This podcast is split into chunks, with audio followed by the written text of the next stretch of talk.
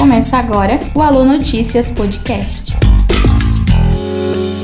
Olá, pessoal. Este é o primeiro podcast do Alô. Hoje vamos dar dicas de como manter nossos pets seguros, além de esclarecer o que pode ser considerado algum tipo de maltrato. Chamamos para nos ajudar a veterinária Suelen Leite Souza, de 27 anos, especialista em atendimento a pequenos animais. Olá, Suelen, tudo bem? Olá, tudo bem? Prazer estar aqui, um prazer participar desse primeiro podcast com vocês. Agradeço muito ao convite. Bom, o Brasil é o quarto país no ranking de população animal e também um dos que mais maltrata os bichinhos. Suelen, quais são considerados os maus tratos aos animais? Então, os maus tratos, eles podem ser considerados a partir do momento que eles vêm contra as cinco liberdades animais, que são ser livre de fome e sede, livre para expressar seu comportamento natural, livre de dor e de injúria, livre de fome e sede, livre de medo e de estresse. Então, tudo aquilo que vem contra essas cinco liberdades, elas são consideradas maus tratos, como por exemplo, manter o animal preso na corrente o dia inteiro, sem acesso à água e à comida, retirar o comportamento, a expressão natural do animal, por exemplo, a caudectomia, né, quando faz aquele corte de rabo, que você retira a expressão natural do animal e é considerado uma mutilação, né, porque é uma intervenção cirúrgica desnecessária. É, quando você expõe o animal a situação de estresse ou situação que você exige mais do que ele pode dar, né, que são no caso dos cavalos, são colocados em atividades muitas vezes exaustivas, dentre outras práticas são consideradas maus tratos. Em média, um animal vive quanto tempo e quais os cuidados que devemos ter ao adotar um bichinho? Em média, o cão vive 15 anos. Hoje a gente vê que os animais estão vivendo até um pouco mais, né, por causa dos cuidados que a gente está oferecendo. Então, a gente vê cães de até 18 anos aí. Os gatos vivem em média de 12 a 15 anos.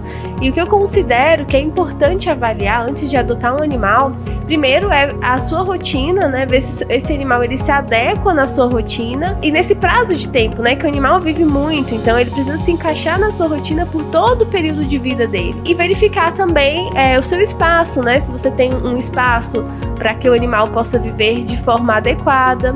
Se você tem, mora, por exemplo, num apartamento, você pode ter um gatinho que ele não precisa de passeios diários, eles vivem bem em ambientes pequenos. É, se você tem uma casa com quintal maior, você pode ter um cachorro que gosta mais de fazer atividade, né? Então você pode escolher uma raça já de porte maior, uma raça mais ativa. Então é ver mesmo a sua realidade e também a sua personalidade, a personalidade do animal, para que consiga ter realmente um ter êxito aí na adoção. O animal pode ser adotado para dar de presente a uma criança? Então, não é ideal que o animal seja, seja dado para a criança, que ele seja o dono. Ele pode fazer parte da, da dos cuidados, né? Para que ele vá entendendo a responsabilidade, para que ele vá entendendo os cuidados. Mas ele não deve ser da criança, ele deve ser de uma pessoa responsável, né? E que vai realmente dar todos os cuidados que o animal precisa. Como escolher um bichinho que combine com o ambiente em que a pessoa vive? Primeiro ela deve verificar qual é a rotina dela, né? Se ela tem uma rotina que se encaixa, por exemplo, um passeio diário, um cachorro é uma opção excelente, né? E aí tem que ver a raça que se adequa à realidade dela. Então, tem raças que são mais calmas, tem raças que gostam muito de crianças, tem raças que são mais agitadas. Então, se você tem tempo para gastar energia com o animal, você pode escolher um animal mais agitado, um labrador, um golden.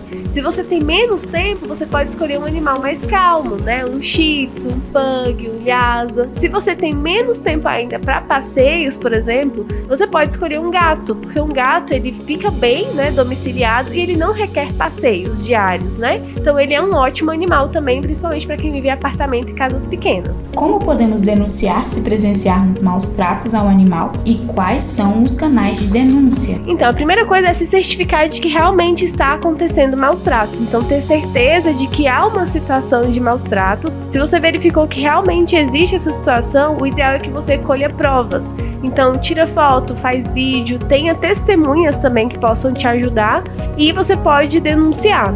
Você pode denunciar para a Polícia Civil mesmo, através do 190. E você pode também discar para o Disque Denúncia, que é o 181. Você pode fazer um boletim de ocorrência e também pode denunciar para o IBAMA em caso de animais silvestres. Então, pessoal, muito obrigada pela participação. Quero agradecer a veterinária Suelen. Espero que tenham gostado do nosso primeiro episódio.